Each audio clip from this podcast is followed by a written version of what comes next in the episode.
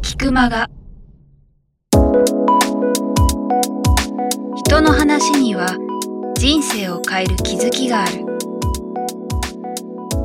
菊間がは各業界で活躍されているゲストスピーカーの皆さんから人生を変えるきっかけを伺うインタビューマガジンです。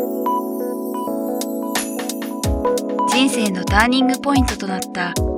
出来事、物、人から。日々大切にしている習慣や考え方などについて。毎月あなたの明日に響くインタビューをお届けします。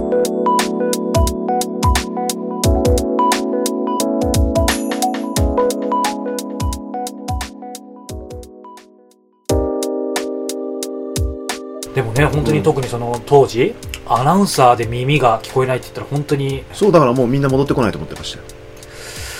もう森終わったう。ん、だからアナウンスルームのみんなもう、うん、終わっちゃったのかあいつって。いう、うん。上司なんかすごい悲しがって後から笑い話で飲んだりしてね、はい。いやお前もう完全に終わったと思ってお前はっつって、うん、でせっかく迎えたのにねこんな形になってはい。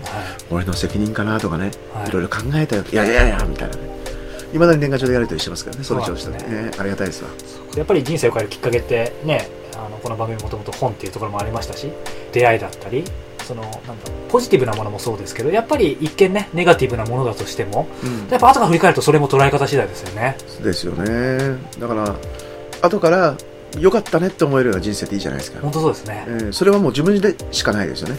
うんそれがマイナスがあって負があってそこからプラスにするのは自分でしかないっていうね、うん、だからまあそこで自分っていうのがあって、はい。自ら怒ってやっていったのが良かったのかなっていうね。それも治らなかったのは怒りを外に向けてたからね、なるほど。うんその違いですよね。答えはその内にあったとか内面にあったということですね。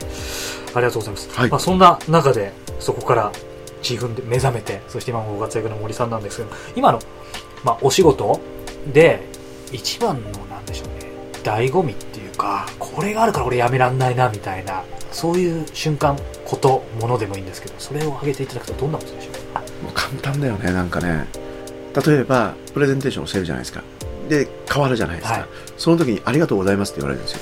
やっぱその一言いやねこれねはい、あの変えたのが努力したのは本人で僕ねそこにねちょっと寄り添ってただけできっかけ与えた点なんですよ。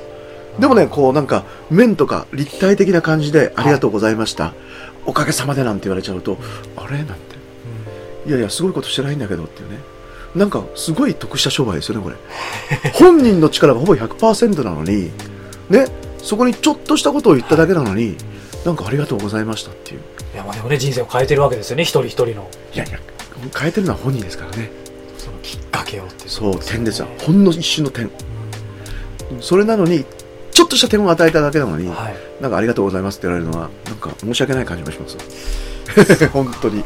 その時に何でしょう。やっぱりこの20年やってきた中でそのちょっときっかけをって今さらっと森さん言いましたけどやはりそこは今まで経験されてきたことでいろんなことが凝縮されてそのちょっと変えることができるんだと思うんですけどその中で何か一つポイントっていうのがもしあるとしたらどんなことに心がけているというか気を配っているというか。一言の時にタイミング外しちゃダメですよね。タイミングを外しちゃダメ。やっぱタイミング一番大事ですよね。こう人って変えたい変えたいと思っていてで変わるのは自分の力でしかないと。はい。で僕は人を変えれるとは思ってないんですよ。ただ変えるきっかけをちょっと作ってあげるかな、うん、そのタイミングってあのやっぱり逃しちゃダメなんですよ。そうですよね。そこが難しいですねそれがこれだって絶対言うことできないと思いますけどでもやっぱり経験値的に何か感じる部分があるわけですよね。ありますね。やっぱりそれは観察させてもらいますよね。で付き合い。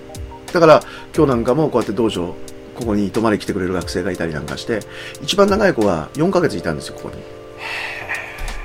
に。で対人恐怖症だったんですけど、はい。今総合商社で働いてるんですよい。そう。だから彼との、まあ、やり取りなんかもはい。そうですけど、あのすごくセンシティブなんですよね、うん、ででもここに行きたいっていうことはやる気があるわけじゃないですか。でそこであんまりこう受け入れていくともダメで。はい。でバンバンバンバン言っていくのもダメで。そのさじ加減ってすごく大事で。で彼なんかはいつ褒めるかっていうタイミングを僕は見計らってたわけですよ。いつ本気で褒めるかですね。たまには、あ、いいんじゃん、それ、とかって。はい。あとほとんど9割は、わかんないお前、そのプレゼンとかね。まだまだだって本気じゃないじゃん、お前とかって。結構突き放すわけですよ。はい。で、ここに泊まってるから僕は仕事終わって1時、2時に帰ってきても、はい。ね、お話ししようぜっつって話して、ダメ出しばっかするんですよ。はいでもあんまりダメ出ししてると、もう落ち込んでいってダメになるじゃないですか。でもそのタイミングで、いつ本気で褒めてあげるかな。で、いいとこ分かってたんですよ。で、素晴らしいプレゼンをしたの。やったな、お前っていうね。すっげえ面白かった。うん、これをいつ言うか。そう、もう5秒、3秒ですよ。そのタイミングを逃しちゃまずいんですよ。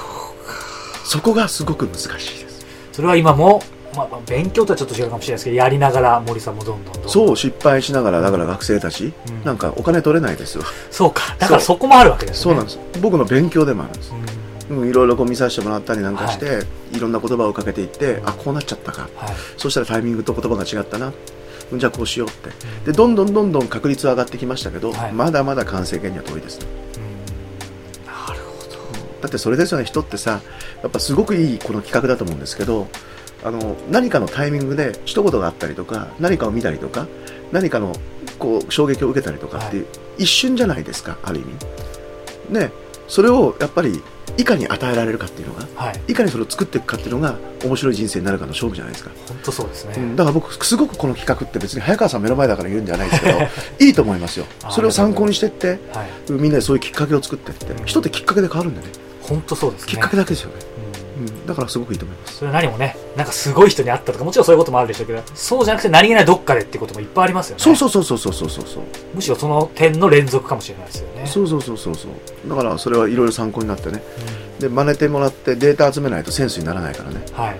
うん、データがたくさん集まってきてこそセンスになっていくんでね、うん、やっぱそれを学ぶは真似るでさ、はい、どんどんデータ集めていって、はい、その中からオリジナリティを出していくわけだから、うん。学ぶは真似るっていう言葉もありましたけどさすがその森さんコミュニケーションをねやっぱりお仕事にされてるってところありますけど、あの、実は最近森さん、えっ、と、ありがとうございます、は早川さん。新刊を出されてですね、えー主婦の友社から会話は9割聞けばうまくいくという黄色い、えー、想定に、なんか可愛いですね、この耳ダンボにしてる。これは森さんなんですか？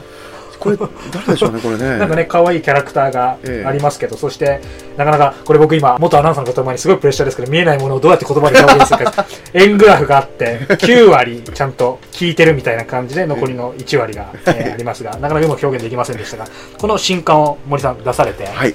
あのー僕が今一つ思ったのは、まあ、学ぶは真似るっていう言葉もありましたけど、この中で、聞く耳辺の聞くの、はい。えーことがすごく書かれてて、そこがすごく刺さったんですけども、まさにこの本の肝でもあると思うんですけど、改めてその聞くことの大切さ、耳辺の聞くのこと、その辺を森さんからせっかくなんでいただきたいなと。ありがとうございます。あの、聞くっていろんな聞くがありますよね。それこそ耳だけ貸すっていうのと、本当に全身全霊、その人を向いて心まで傾けて聞くって、いろんな聞くがあるじゃないですか。で、例えば英語で言うと、まあ多分3種類は少なくとも皆さん浮かぶと思うんですけど、hear, listen, そして ask。ね。はいで、hear っていうのは何かっていうと、こう、自然にこう耳に入ってくるって聞くですよね。日本語で言うと、門構えの聞くですよね。うん門構えに耳の聞くが hear。で、やっぱり、耳辺の聞くっていうのはレッスンなんですよね。うん意識的に意欲的に聞くっていうね。はい。で、漢字見ていくと皆さんね、こう手で書いていただくとわかると思うんですけど、左に耳がつって出ますね、聞く。で、プラス書いて、で、目が90度反転してますけれども、目。で、横になってますな。で、心っていうね。すごい。で、耳にプラス目と心。うん。で、僕よく言うんですけど、人って話を聞いてるときは、頭と心で聞いてるよって。うんうんうん。でも、ほとんど心で受け止めてるんだろうねって。頭で聞いてる人はそんなにいないんですよね。結局好きか嫌いかとかね。ですね。うん。と思うんですよ。うんうん。だから、何かっていうと、やっぱ心で聞いてるから。うん。で、人の話を聞くときには、ただ耳を貸して聞いてるんじゃなくて、しっかりと心で聞いてないと判断できないし、入ってこないよっていう。だから、耳偏の聴くで聴きなさいっていう、 listen で。で、アースクは尋ねるだからね。はい。うん、これは質問するとかそういう聞くですけど。いやでも本当ね、あの、まあ、僕も先生ながら、まさにキクタスという会社で、そうなんか会社のを説明していただいたのがありがたいんですけど、やっぱりこういう音声、こういうインタビューやってても多分リスナーの方もわかると思うんですけど、単純にただ、はいはいはいはい聞いてるのか、心を寄り添って聞いてるかって、見えなくてもわかりますよねわ。かりますね。見えなくてもわかるぐらいだからましてや目の前にいる方は絶対わかりますよね。絶対わかりますね。うん。で、人間ってすごくよくできてるので、好き嫌いってすぐ相手に伝わるし、うん関心あるかないかなんてすごく伝わるしただねもったいないのは関心があるのに関心ない素振りで聞いちゃうのがもったいないんですよだからそこで、まあ、テクニックじゃないけどしっかり目を見てね、聞きなさいとかね、はい。うん、そっち体傾けて聞きなさいとか、うなずきあった方が話してはすごく乗ってくるからいいよとかね。そういうのはあるんですけど、うん、そこはもったいなくないように聞いてもほしいね。で日本人照れ屋だから、はい。そういうことしなかったりとかね。早川さんすごく話しやすいのはすごくリアクションがねありがたいんですよいろいろ。あさすがだよね。いやいやキクタス大王いやいやいやありがとうございます、うん、やっぱそれってあのお見せしたいぐらいですよ今。聞いてる方に、うん、そうしていくと人っていうのはどんどんどんどん話せるようになって、はい。そうすると情報が引き出せるじゃん。それは全部自分のものになっていく。でお互い心がつながっていく。それはネットワークになっていく、だからこの本もそうなんですけど、はい。聞くことから始めるって考えたら会話楽ですよっていう、会話というと話しかけなきゃいけない。話さなきゃいけない。はい。あ私話すの苦手なんで会話苦手なんです。じゃないと。聞くことさえきっちりできれば話が会話ができる人は話したいと思ってるし。じゃあねお互いは話し下手だったらどうするかって、うん、たどたどしくやり合えばいいじゃんって。別に芸人さん漫才師のようにやらなくたっていいんだからって、そうですね、ええあれがベストじゃないんだから、うん。うん、ワンノムなんだから。いろんな聞くがあっていいじゃん。まああのーなぜまあ今回紹介させていただくかって今いろんな理由もあるんですけどやっぱり僕2つあって、はい。一つがこれは本当に図らずもなんですけど僕自身がこの本、まあ、手に取らせていただいた時にまさに今森さんおっしゃったようにその、ね、会話が得意な人ってどうしてもそのトークが長けてるとか、うん。話が得意っていうそういう方にややもすると行きがちなんですけど僕自身がまさにこの本のなんかモデルになれるんじゃないかぐらいな感じで、本当にもう喋るのが苦手で自信なくて今こういう仕事してますけど考えられないんですけどでもこうやって聞くのだけはまあ素人ながらずっとやってった時にやっぱり結果的に会話コミュニケーションができるようになってったのでまさに聞くは9割うん。っていうところだなっていうのが一つ、うん。まあ、シンプルにすごく刺さったってこととあともう一つこれはすごく、まあ、ある意味生意気かもしれないんですけど世の中にもその聞くスキルの本っていっぱいあるじゃないですか、うん。でやっぱりそのスキルだけだったら僕ある意味編集したくなるかもしれないですけど、えっとインタビューお願いしてないんですね。ちょっと生意気かもしれないです、だけど森さんの本やっぱりすごく心を打たれたのがその、ね、さっきもお話ありましたけどマインドからうん。ちゃんと伝えてるじゃないですか、あマインドからですね。そのさっきの聞くっていう字、うん。そこのところがあってこその初めてスキルだよっていう。でスキルもちゃんと書かれてるっていう。なのでまあこれはもう今回ね紹介させていただくしかないなっていうふうに。ありがたいですわ。だってもうすごいインタビュアーだと思うのは何かっていうと好奇心で聞いてますもん。いやもう本当にそうですね。そう。だからインタビュアーですよね。はい。うん、知りたい知りたい。僕は知りたい。だきっと皆さんも知りたいと思うから余計なお世話かもしれないけど放送で流しちゃおうみたいなね。そうですね。そう。だから好奇心ありありなのがすごくわかるので、それに応えたいと思うんだよねこっちも。あやっぱりマインドが大事だよあ、うん。と僕思うんですよ、はい。でアナウンサーの仕事っていろいろあるんですよニュース読んだりナレーションしたりリポートやったりステージ司会やったりはい。スポーツ軸やったりね、一番難しいのがインタビューなんです。そうなんですか。一番難しい。ある意味ニュース読むのより難しい。簡単ですニュースは。へえ1年もやってれば誰でも読めるんです。1年やったってできないのはインタビューです。それはなぜ？自分に力がないからです。力力って何かっていうとそれだけの人生を積み上げてきてないんです。聞けないんです。ああわかる。質問ができないんです。質問が浅いんです人間力。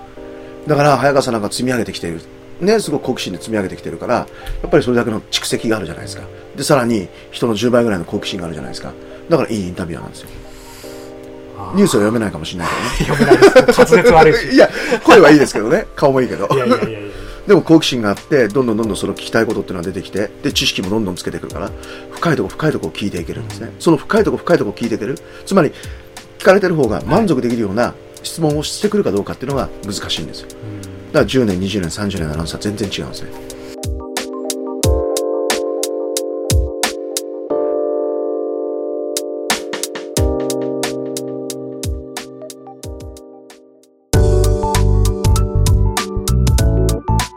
今日の菊間川いかがでしたか？鳥越俊太郎さんや渡辺美樹さんら過去にお届けした120人以上のインタビューはすべてウェブサイトから無料でお聞きいただけます URL は k i q m a g a c o m キクマガ .com ですそれではまたお耳にかかりましょう。ごきげんよう。さようなら。